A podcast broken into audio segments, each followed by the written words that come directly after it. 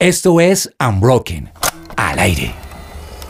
¿Te gustaría ser DJ o tal vez productor musical? Esta es tu oportunidad. Su presencia radio y DNA Music, la mejor academia del país, te regalan una beca para cumplir tus sueños. Ingresa ya a www.eventosdnamusic.com slash su presencia y regístrate para participar. Recuerda, www.eventosdnamusic.com slash su presencia. Bienvenidos una vez más a otro episodio, a otro capítulo de Unbroken, o esto que es y sigue siendo The Unbroken Project, este podcast, este programa de radio que para muchos se vuelve un alivio en medio de la semana y por supuesto para nosotros un deleite porque el hecho de encontrarnos para hablar y conversar de estos temas que todavía nos generan tantas dudas no deja de ser algo positivo. Soy Luis Carlos Ávila y me acompaña hoy en la mesa en su presencia radio Andrea Molano, que hace tiempo no veíamos, pero nuevamente está acá. Andre, muy bienvenida. Muchas gracias, qué chévere estar con ustedes, Luisca. Y con Andre también está Diana Trujillo, a quien el oyente promedio necesita honrar porque Dianita está en todos los programas. Lo que pasa es que ella está como productora y el productor es aquel que está detrás de cámaras o detrás de micrófonos arreglando todo y de verdad te honramos por eso, Dianita, tú eres la que pone los micos perfumados y listos para la foto y te lo debemos a ti. Gracias. Ella es la amiga fiel. Y le suma eso llanta de repuesto. Entonces aquí estamos. Cuando alguien no lo logra, no lo medimos. Y además estos temas siempre nos encantan. No quisiera pensar que le estás mandando un sablazo a la persona que estaba en mesa y no llegó. Puede ser, puede ser. Pero Luisca, Dianita es como, como mi amigo fiel, o sea, como Toy Story. ¿Sí o no? O sea, ella sí, nunca es una nobleza, de una nobleza. Ven, esa es la idea y con esa misma actitud pues les damos la bienvenida a todos.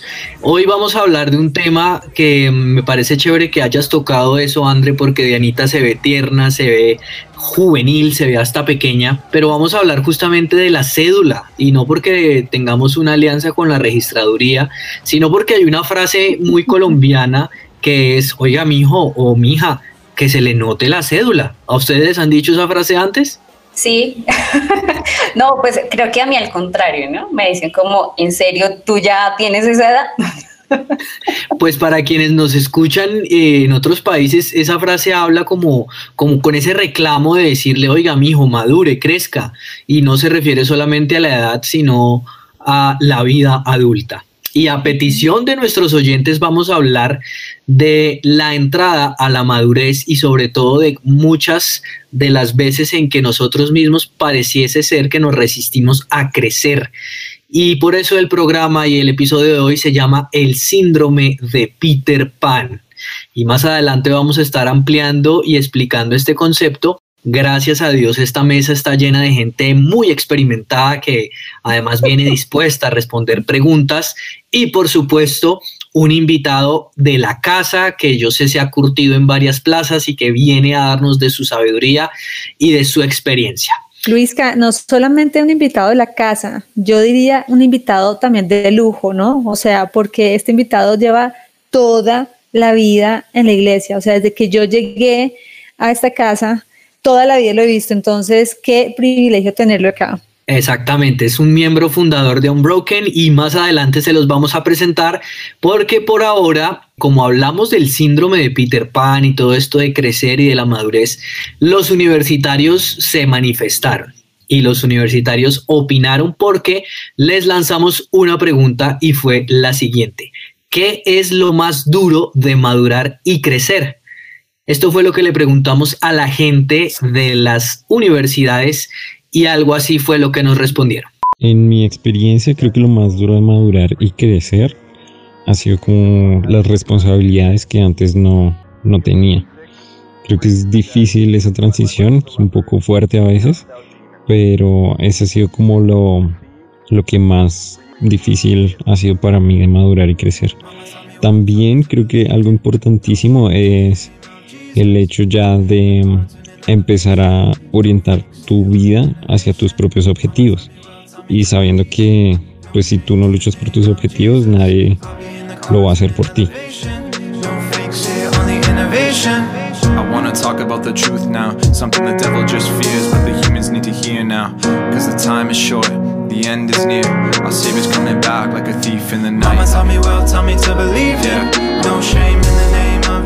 Esas son las respuestas de los universitarios aquí en Unbroken en este episodio especial llamado El síndrome de Peter Pan. Y es que en definitiva, de Anita, Andre y oyentes, a la gente le da duro madurar, a la gente hay cosas que le cuestan de crecer.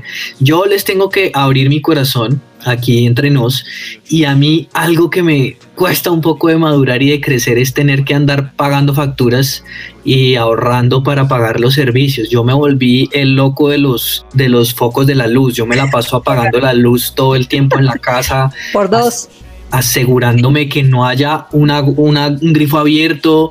Eh, no sé, Andrea, ¿Qué es para ti lo más duro de crecer y de madurar?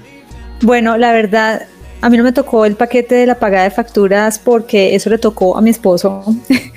Pero a mí lo más duro creo es el hecho de madrugar. A mí no me gusta madrugar.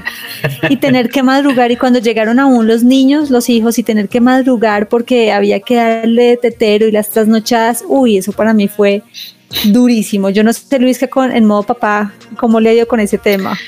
Pues gracias por la pregunta. Eh, hoy, por ejemplo, me levanté a la una de la mañana.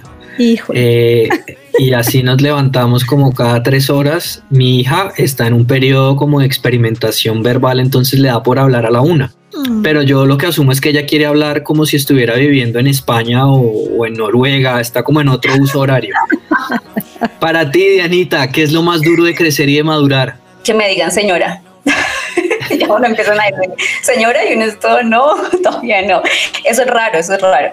Pero también uno se vuelve más consciente de los gastos. Entonces, si me compré esto, uy, para el siguiente mes me toca tener cuidado y cómo está mi ahorro, como que uno se vuelve más consciente en el valor de los recibos, del mercado, del transporte, que antes uno no era como tan consciente de eso. Pues para hablar de madurez, de crecimiento y de lo que significa dejar atrás y enfrentar el síndrome de Peter Pan, hoy nos acompaña un invitado de la casa.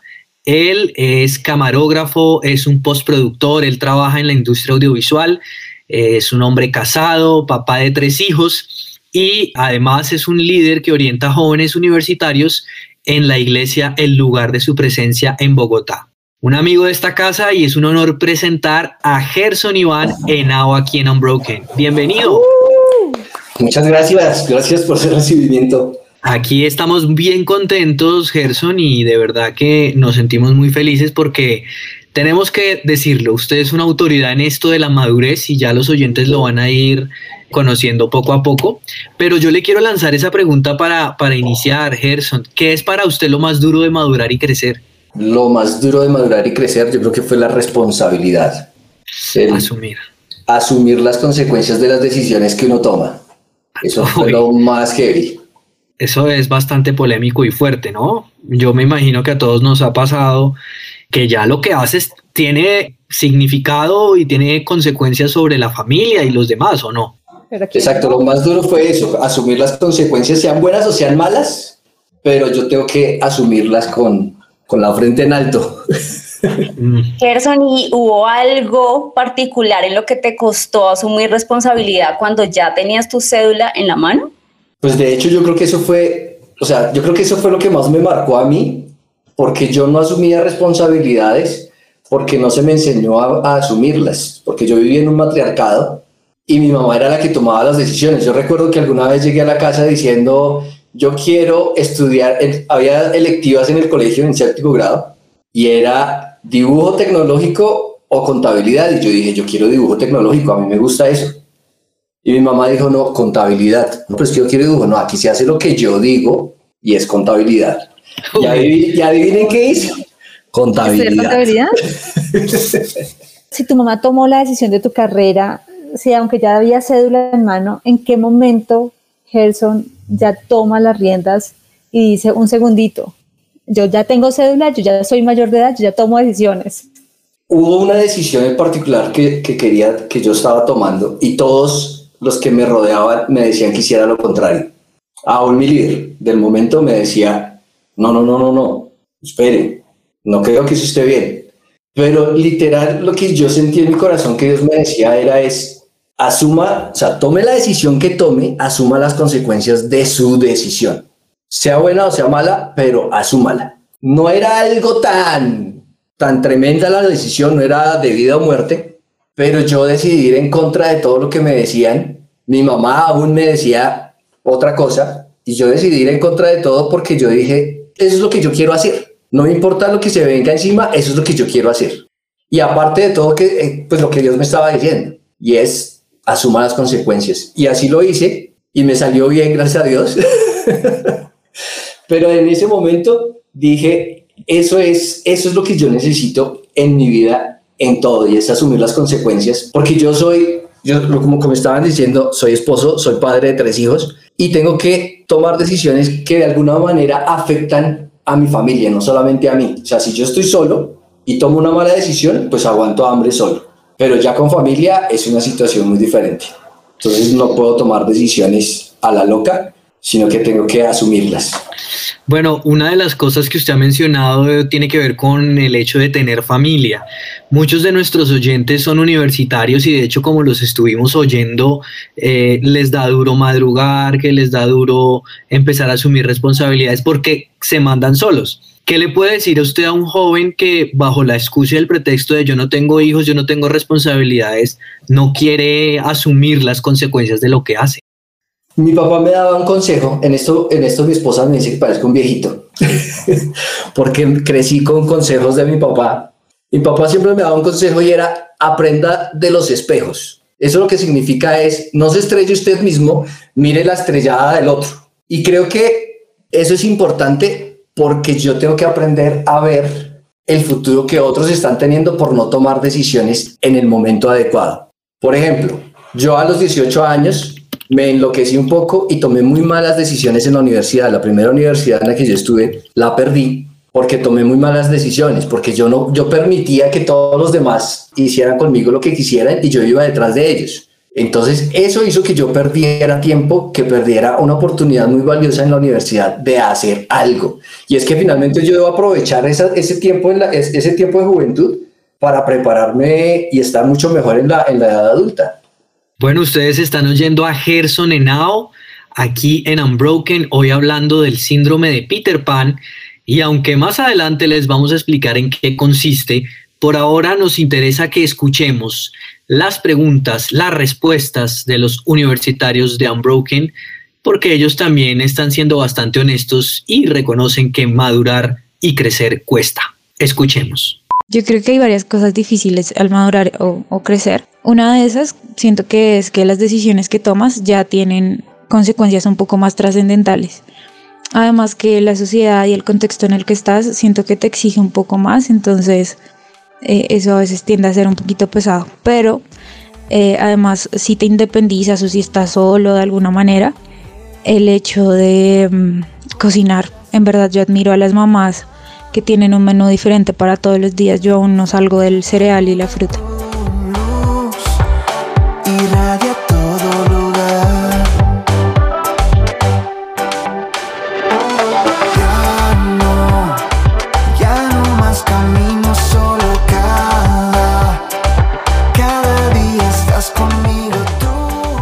Psicólogo Dan Keely describió algo que se llama el síndrome de Peter Pan y este básicamente consiste en aquel conjunto de rasgos que tiene aquella persona que no sabe o no puede renunciar a ser niño, a ser hijo, a ser joven para empezar a ser padre. En pocas palabras, es el síndrome de las personas que se resisten a crecer. Y justamente aquí en Unbroken hoy estamos hablando de eso.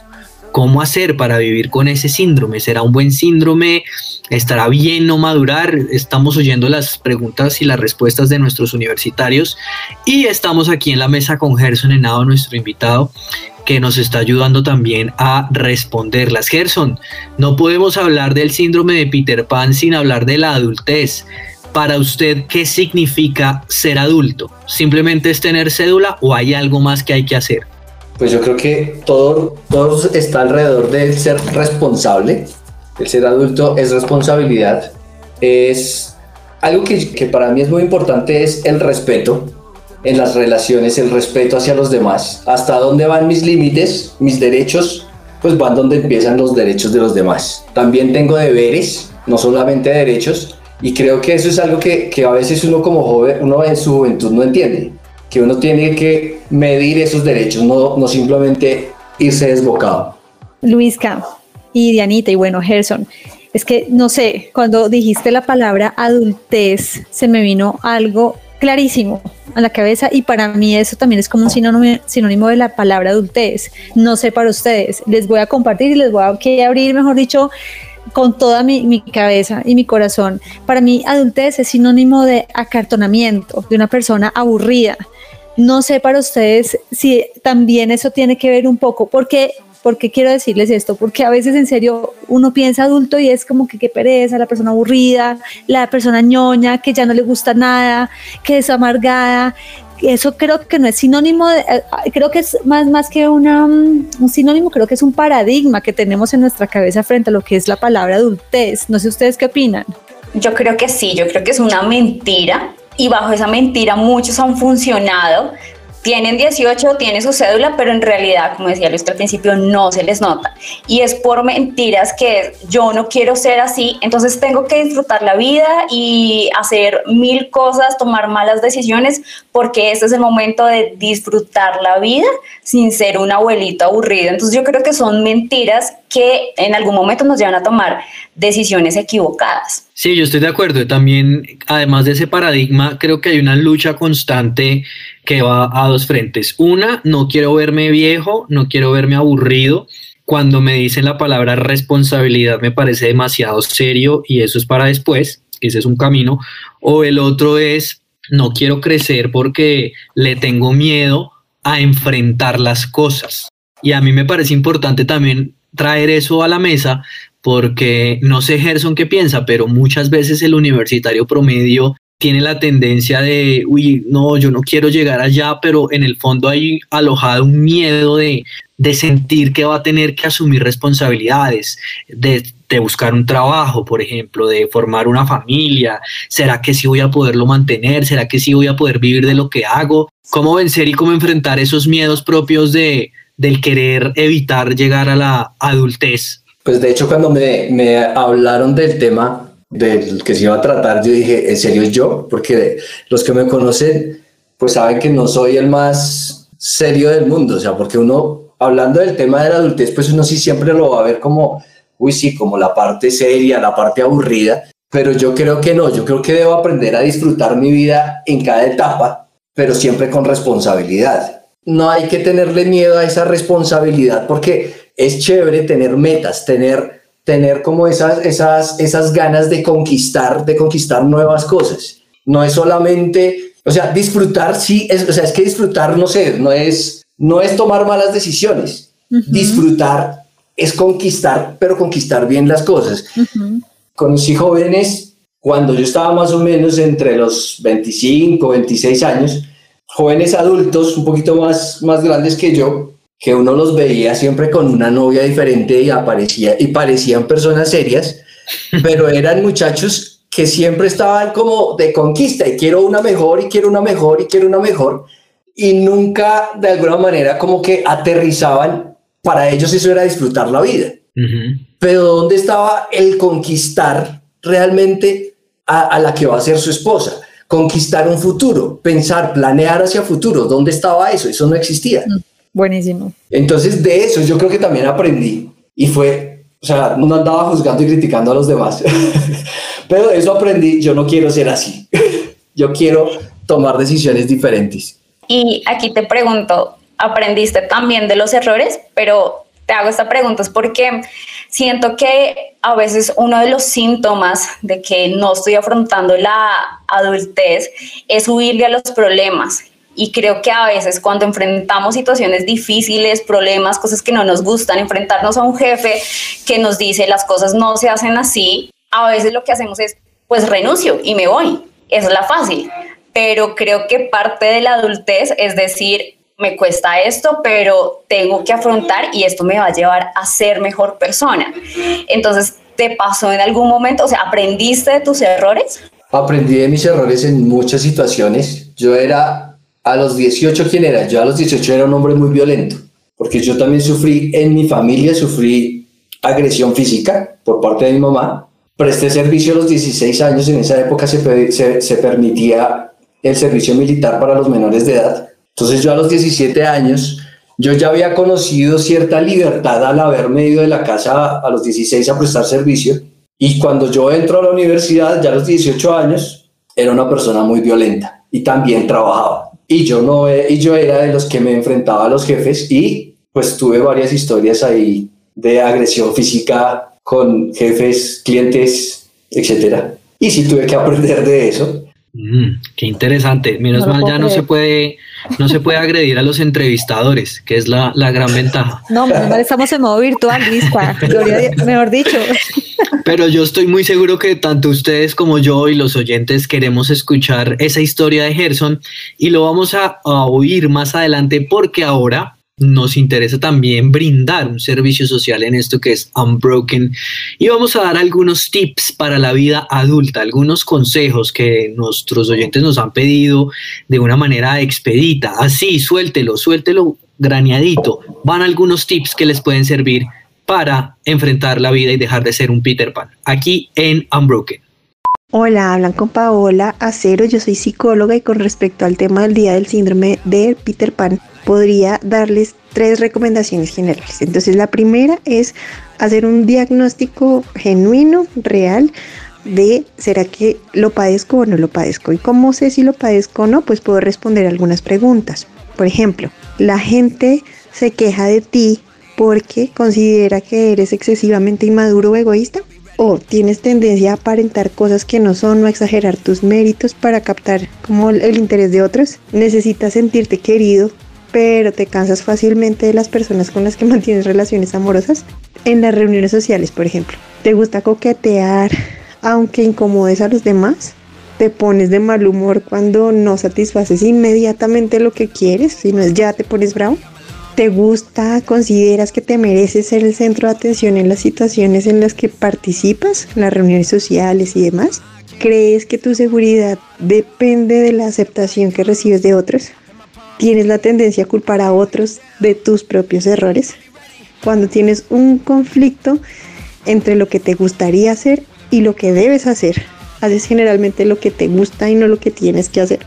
Te resulta fácil incumplir los compromisos que has adquirido a conciencia antes? Si las respuestas a ese tipo de preguntas son sí, entonces hay que evaluar la posibilidad de que algo no está bien.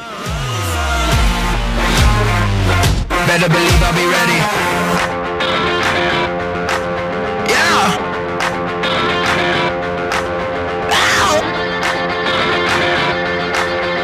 Bueno, yo creo que ahí poco a poco uno va agarrando sabiduría y como dice Gerson Henao, nuestro invitado aquí en Unbroken, mirando los espejos del otro uno puede llegar a aprender cosas.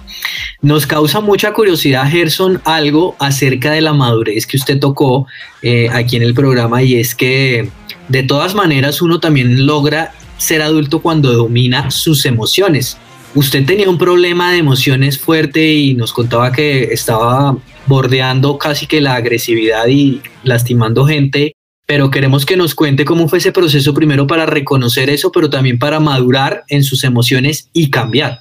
Uno fue aprender, aprender a, respetar las ideas de otros, aprender, aprender a obedecer también, porque puede ser que yo no estoy muchas veces en las agresiones que yo les cuento, yo les puedo asegurar que yo tenía razones de peso y tenía mi razón pero igual la solución no era esa, la, respuesta no era esa. Finalmente tenía que dar el brazo a torcer. Yo creo que aprendiendo a, dar el brazo a torcer una y otra vez, logré doblegar como ese carácter fuerte y ese, ese carácter que de, orgullo, porque es orgullo, es un orgullo de, no dejarse humillar de alguna manera.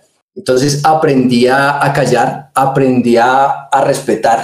Súper chévere, me encanta, me encanta eso. Gerson, y mm, en este momento hay algo que tú dices, si devolviera la película me gustaría corregir esto en el momento que me tocó afrontar la adultez? ¿Cómo te hubiera gustado vivirla? ¿Qué, decisiones en ese momento te hubiera gustado tomar? Que en este momento dices, ah, ya es un poquito tarde. Pues yo creo que durante la universidad, todos los errores que cometí de pronto de creer que lo importante era la diversión, el alcohol, las fiestas. También fui un poquito, un poquito loco, tuve muchas novias. También en esa parte me gustaría haber, haber tomado diferentes decisiones. Yo no sé, aquí hay un punto que me parece clave también es echar ojo a cuando uno es chiquito, entre comillas, que tiene 16, 15 años, 17 años, Gerson, esa etapa que uno ya es adolescente, desde ese momento, ¿crees que uno se puede preparar para la etapa ya de adulta o no? Vivamos la vida, sigamos así. O sea, ¿qué, qué opinas, Gerson María, frente a esto? Yo creo que es clave tomar decisiones desde, desde esa edad. Mm. Es clave que yo sepa para dónde voy y qué es lo que quiero hacer. Es clave que yo aprenda a manejar mi libertad antes de salir al, a, a, la universidad, antes de salir al trabajo, aprender a manejar mi libertad. ¿Por qué? Porque yo creo que alguna de las cosas, una de las cosas que a mí más me afectó fue no saber manejar la libertad que tenía. Porque antes no tenía libertad y cuando la tuve, pues simplemente me desmandé y tomé decisiones equivocadas en vez de haberlas manejado como con responsabilidad. O sea, es que la responsabilidad uno cree que es de la edad adulta y no, la responsabilidad viene desde mucho antes y se tiene que aprender y enseñar de alguna manera antes de. Creo que una de las cosas es que yo aprendí responsabilidad porque yo comencé a pedirle a Dios realmente que me enseñara a ser hombre. Porque la gente, o sea, porque es que ser hombre no es, no se trata de una identidad sexual. Ser, ser hombre viene con todo un combo, viene con todo un combo y fue enséñame a cómo tratar a las mujeres. Mm. O sea, yo creo que uno, de, uno como papá debería enseñarle a sus hijos a ahorrar, enseñarles a trabajar, enseñarles, o sea, enseñar a ser, un, a ser un buen trabajador, a ser un buen esposo, a ser un buen papá, a ser un buen amigo. Yo creo que mi papá me, me enseñaba demasiadas, demasiadas cosas que vine a aprender después, tarde. Él me decía, un consejo, por ejemplo, me decía, en la mesa del juego se conoce al caballero. Y eso a mí que me enseñó que yo debo ser leal, esté en donde esté. Yo no puedo jugar fútbol y cometerle una falta a alguien porque yo creo que así como yo soy en el juego, soy en la vida. O sea, si yo para llegar a la meta cruzo por encima del que sea jugando fútbol, pues también lo voy a hacer en el trabajo. Mm. Qué fuerte y, sin duda alguna una de las cosas más confrontantes es que socialmente pareciera que ser coherente, que madurar en las emociones es volverse aburrido, pero según lo que nos está diciendo Gerson, uno puede ser una persona divertida, de hecho, para quienes conocemos a Gerson, sabemos que Gerson es una persona bromista y está todo el tiempo, digamos, con una muy buena y jovial actitud, eh. pero eso no quiere decir que uno sea un niño. Lo que quiero también traer a, a, a discusión es tener sentido del humor y ser una persona desparpajada tampoco es ser un inmaduro. ¿Cómo hace usted, Gerson, para manejar esos roles en su vida, en su trabajo con sus hijos, siendo usted una persona bromista, que disfruta la vida, pero también que sabe lo que significa la responsabilidad.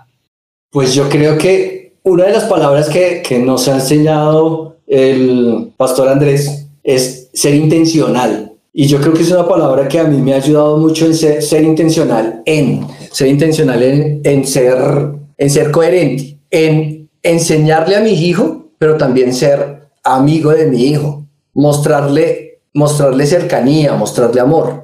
Mm, bien, muy interesante. Eso es. Yo les cuento también eh, a los oyentes que nos están oyendo y a ustedes que así como existe el síndrome de Peter Pan, eh, resulta y pasa que eh, uno a veces lo ve como, ay, eso es solo para los niños, eso es solo de hombres, y resulta que también existe en paralelo una cosa que se llama el síndrome de Wendy, que es el síndrome de las personas que se vieron obligadas a madurar antes de tiempo. ¿Cómo podemos manejar, Gerson, y no sé, de pronto Andre y, Dianita también, eh, seguramente tendrán algo que decir sobre esto, a quienes les tocó, digamos a Andrea, que sé que tiene una historia muy, muy por así, madurar y crecer a la brava, ¿sirve de algo o cómo después uno termina de componerse en la vida? Un segundito, porque eso de componerse sonó muy chifloreto, Luisca.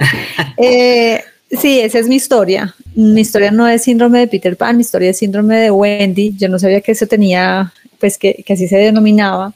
Pero saben una cosa, definitivamente yo no cambio mi historia. O sea, uno puede decir, no, pero terrible, mejor en la casa, con la familia normal, todos perfectamente.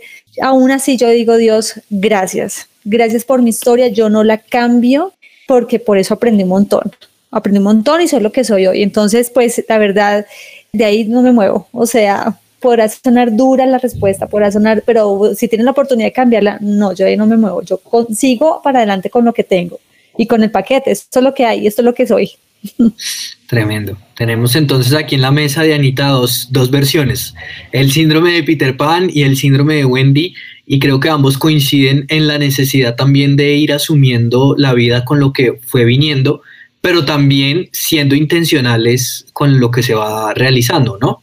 Sí, yo creo que también se trata de de saber vivir las etapas de la vida, porque a veces como que nos brincamos las, las, etapas y en los momentos en donde debo tomar decisiones importantes me comporto como un niño. Y yo también creo que eso es producto de no vivir cada etapa en su debido momento. Y a eso me refiero de, tuve mi momento de vivirla de forma en el colegio, tomar decisiones amorosas, por decirlo así, en el colegio, pero las decisiones amorosas son diferentes en la universidad, diferentes en la vida profesional. Entonces creo que a veces uno puede revolver esas etapas y ahí es cuando pues no demostramos que tenemos cédula. Pero ahí, está ahí definitivamente es donde tenemos la gran ventaja y, y añadiendo un poquito a lo que está diciendo Dianita, me encanta es que Dios, finalmente ahí es donde entra Dios en la, historia. Y mi historia pudo haber sido lo que haya sido, pero entró Dios en un momento y gracias a que Dios entró hubo un antes y un después. Y gracias a eso que Dios entró, mi historia no está, o sea, hoy puedo vivir mi, mi etapa de adulta, pero no acartonada. O sea, soy adulta, pero no acartonada y me la disfruto y me la soy, soy mamá y sigamos para adelante. O sea, ahí está, creo que ahí es donde está la gran diferencia. Sigamos para adelante, dice André aquí en Unbroken. Y yo les digo también, sigamos para adelante con los tips que nuestros universitarios han pedido para madurar y para enfrentar la vida adulta. Algunos tips aquí en Unbroken. El segundo es, tengo que ir a mi pasado y ver en dónde surgió eso. Generalmente tiene que ver con asuntos de la niñez. Puede ser o por una niñez en donde hubo muchos vacíos en donde esas necesidades no fueron suplidas, entonces tengo que ir sanarlas, o una, una infancia que se idealiza como una eh, etapa perfecta y de la que no quiero salir. En ambos casos necesito ayuda de un tercero que vaya y me ayude a sanar ese pasado. Puede ser un terapeuta, un proceso con el líder espiritual, pero es importante que eh, sanemos el pasado.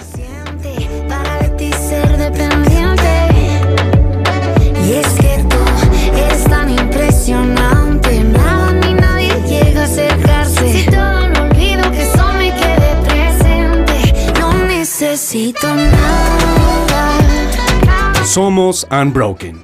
¿Qué piensas acerca del arte? Si revisas la infografía sobre el entretenimiento y el arte que realizaron en la revista Tu tienda cristiana, podrás encontrar una perspectiva en la que se presenta cómo Jesús y el Evangelio es lo más bello que existe y el mundo necesita conocer esa belleza. Bueno, unos tips bastante buenos. Yo la verdad me siento como, como recibiendo un carro tanque pues de, de sabiduría. Yo no sé ustedes, pero, pero sí, sí, bastante importante. Y a quienes están llegando al programa, les contamos que estamos hoy con Gerson Henao, hablando aquí en Unbroken del síndrome de Peter Pan. Pero así como existe el síndrome de Peter Pan, yo no sé si ustedes han oído y conocen el concepto de los ninis. ¿Saben qué son los ninis? ¿Alguien? Sí, sí, yo los he escuchado. Ni estudia, ni trabaja. Es correcto. Los jóvenes no estudian, no trabajan y según estudios recientes, eh, Colombia está dentro del top 3 de países con mayor número de ninis en Latinoamérica.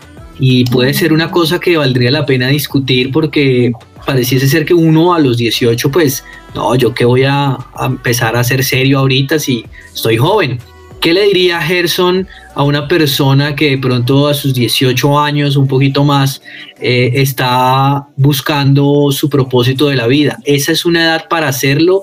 ¿Cómo, ¿Cómo ayudarle a un nini que de pronto nos escuche y se siente un poquito varado en ese limbo?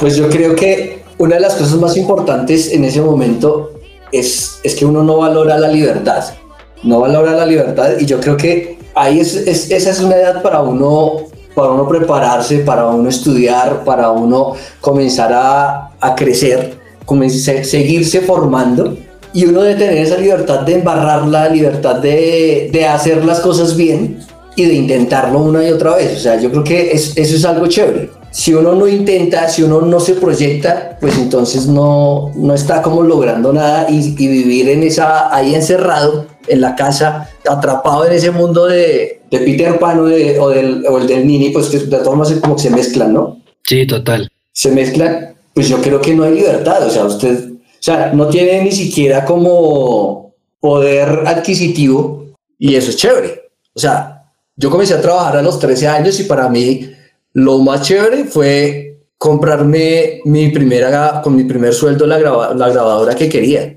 Yo sé que ustedes no saben qué es una grabadora, pero en esa época se usaba las grabadoras y venía con cassette y uno grababa su música ahí de las emisoras. Qué gran logro. Es un logro generacional, seguramente. ya sé. Pero para mí fue maravilloso a los 13 años lograr eso. Y yo claro. creo que de alguna manera eso me preparó para ser independiente después.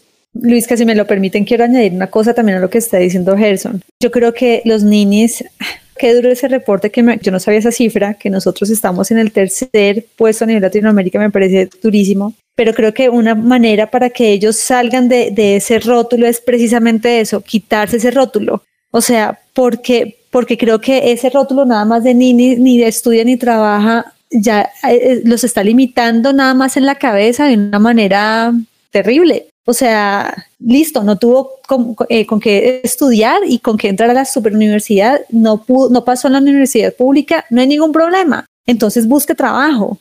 Cuando yo tenía 18 años, vamos a 1983, no mentiras, cuando tenía 18 años, eso fue en el, eso fue en el dos, 1999, 2000, algo así. Yo no tenía, o sea, no pasé a la universidad, no podía entrar a la universidad por temas económicos. ¿Y qué me tocó hacer? Buscar trabajo y buscar trabajo porque yo no me quería quedar como una nini. Entonces, en esa época no existía ese rótulo, ¿no? Entonces, pero yo sabía que no me quería quedar como que en el limbo, con estancada toda mi vida. Y tuve que decir, no, de aquí yo no, o sea, yo me muevo de acá y voy a hacer algo. Busqué trabajo y gracias a Dios se abrieron las puertas en, una muy buena empresa a mis 20 años, pero es, ahí es donde arranca todo. Creo que es cambiar el rótulo y yo no me voy a quedar aquí en este nivel, de, en este lugar de estancamiento. Yo creo que parte del problema viene de, de nuestra generación, la generación que no tuvo nada y que cuando de alguna manera tiene, yo creo que a sus hijos les quiere dar todo y los convirtió en eso. Mm. Los convirtió en personas que ni quieren trabajar ni quieren estudiar porque todo lo tienen en la casa. Mm. O les metimos en la cabeza simplemente que no se puede. Yo no vengo de, de una casa de ricos, yo vengo de una casa de pobres más bien. Tampoco había para estudio. Ahí me daban 5.600 pesos semanales para, para los buses. De la época. De la época, se me iban los 5.600 pesos en el, el, lunes. Eso también era en 1983, Gerson. Eso fue en el 99. eso fue en el 99. Pero eso le enseñaba a uno a guerreársela. Mm. En el colegio yo vendía dulces, no era permitido, perdón a todos, pero yo vendía dulces para qué? Para mis útiles y para los útiles de mis hermanas.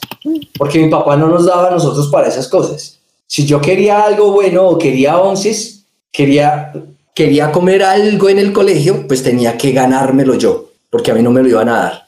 Entonces tampoco viene, viene la cultura de, ah, no, entonces como no hay, entonces no lo hago. No, yo me esfuerzo y lo hago. Y ahora, sé que muchos de mis compañeros decían, y de hecho algunas profesoras decían, de aquí ustedes, ninguno de ustedes van a la universidad. Mm. A ustedes no les da, pero vencimos ese, esa tara que nos estaban poniendo. Vencimos a la profesora, muy bien. Pues es Gerson Henao, nuestro invitado aquí en Unbroken, hoy hablando de todo un poco en el marco del síndrome de Peter Pan, ¿no? Se han tocado varios conceptos y varios temas, pero vamos a ir cerrando con un par de tips para la vida adulta que muy seguramente, además de todos los que se han ido barajando en este programa, los oyentes de Unbroken querrán recibir. Tips para la vida adulta aquí en Unbroken. Y tercer punto es lo que puedo ir haciendo. ¿Qué puedo ir haciendo? pues necesito dejar de culpar a otros por lo que me pasa. Es decir, cada vez que tengo una situación, tengo que sentarme y pensar cuál fue mi responsabilidad, porque la tendencia es culpar a los demás. Entonces, tengo que sentarme y pensar qué fue lo que yo hice para que las cosas resultaran de esta manera. También es importante hacer un plan de trabajo porque las personas con este síndrome tienden a ser muy soñadoras, pero no, no hacen nada para cumplir esos sueños. Entonces necesito sentarme y si necesito a una persona externa que me ayude, generar un plan de trabajo para poder eh, crear una forma de alcanzar ese sueño que tengo. Necesito además centrar mi pensamiento a veces en otros, escuchar a otro, escuchar la necesidad de otro, servirle a otro, porque eso me quita la mirada de mí misma eh, o de mí mismo y puedo ver a través de los ojos de otro que es una carencia de este tipo de personas que son muy narcisistas. También es importante que cuando tenga una situación de problemática difícil, de confrontamiento con una persona, no huya, sino que busque las formas y las herramientas de remediar, reparar esa situación y no huir, que es otra forma en la que las personas con este síndrome tienden a actuar.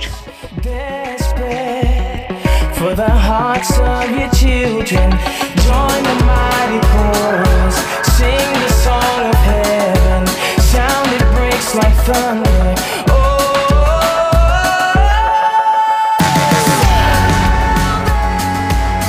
Vamos entonces llegando al final de este episodio y les agradecemos a todos los que nos escuchan y ya saben que estamos en su presencia radio, somos Unbroken y pueden seguirnos en nuestras redes sociales, nos encuentran como Unbroken raya el piso SP y por supuesto en las redes sociales de su presencia radio. Hoy estamos hablando del síndrome de Peter Pan con Gerson Henao y con Andrea Molano y con Diana Trujillo que han desplegado también su sabiduría. Y yo quiero que empecemos a cerrar y darle consejos a nuestros oyentes porque muy seguramente hemos oído varios tips, pero de pronto algunas personas querrán preguntar cosas, querrán saber cómo hacer.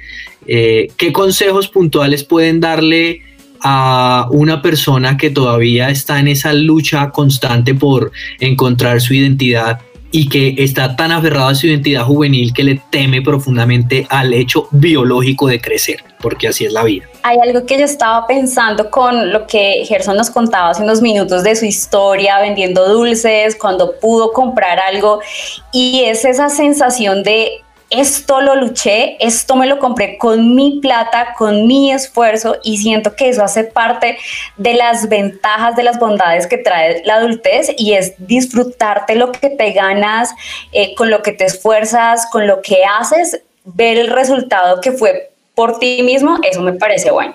Y algo que también me llevo y es cambiar el pensamiento de que la adultez es sinónimo de algo aburrido. Súper. André, ¿qué quieres agregar tú? Eh, sí, la adultez es una nota, es bacanísimo, pero la adultez, como dijo Gerson ahora, es de responsabilidades y no veamos las responsabilidades como algo malo. O sea, veamos las responsabilidades como cojamos las riendas de nuestras vidas, porque toda la vida no vamos a tener a papá y a mamá. O sea, papito y mamita algún día se van a morir. Eso suena muy crudo, pero es una realidad. O sea, no, no, no quiero ser pues acá trágica, pero es una realidad. Entonces yo como persona tengo que tomar las riendas de mi vida y vamos a ver qué vamos a hacer. Un nuevo para la universidad, listo. ¿Qué vamos a hacer? No para la comida en la casa porque todos están desempleados, listo, busquemos una solución. No esperemos a que siempre papá o mamá nos den las soluciones o que el gobierno nos dé las soluciones. Nosotros busquemos la solución y seamos parte de esa solución. ¿Listo? Listo, buenísimo. Gerson, un consejo final para aquellas personas que de pronto están luchando para vencer ese síndrome de Peter Pan. ¿Qué les diría? Pues yo lo que les diría, tal vez ya se los dije en algún momento, pero yo algo que amé, amé de verdad, fue sentirme libre, sentir la libertad de tomar decisiones, sentir la, tener la, la, libertad de, de, embarrarla. Yo empecé cinco negocios, cinco negocios, no todos los fracasé, algunos los cerré porque se me dio, se me dio se me dio la gana. Pero empezar algo y, decir, esto es mío, así no gane nada, así no, no me dé sino para mantenerme, pero decir, esto lo estoy logrando yo, es algo muy chévere. Comenzar a soñar, comenzar a meterle berraquera a la vida es algo chévere. La responsabilidad la asumimos como algo aburrido, acartonado, porque pensamos tal vez que responsabilidad es sinónimo de no embarrarla. Y no, nosotros la vamos a embarrar. Todo el tiempo estamos creciendo, todo, todo el tiempo estamos tomando decisiones buenas y malas. Pero asumir las consecuencias de esas decisiones buenas y malas es enfrentar, enfrentarlo con la cabeza en alto y decir, sí la embarré y pido perdón me pido perdón a mí mismo tal vez, porque quizás no la embarré con nadie más, pero yo creo que es, es dejar ese orgullo de, de ni siquiera lo intento, o sea, es que yo, yo, yo creo que al mirarme, al mirar hacia atrás, yo que ya llegué aquí al, al cuarto piso, al mirar hacia atrás, lo que uno piensa es, debía haberme arriesgado más. Wow. Bueno, ese es un gran consejo y le damos muchas gracias a Gerson Henao por acompañarnos aquí en Unbroken y siempre muy bienvenido, Gerson. Gracias. Muchas gracias a ustedes por la invitación. Qué rico haber estado con ustedes. Gracias también a André, a Dianita. Un abrazo muy grande. Me encanta verlas y escucharlas. Ay, qué bueno. Qué bueno. Y por supuesto también muchas gracias a Germán Alvarado en el máster y en la producción. Esto fue Unbroken. Los invitamos a que sigan oyendo nuestros episodios y a que nos escuchen en su presencia radio.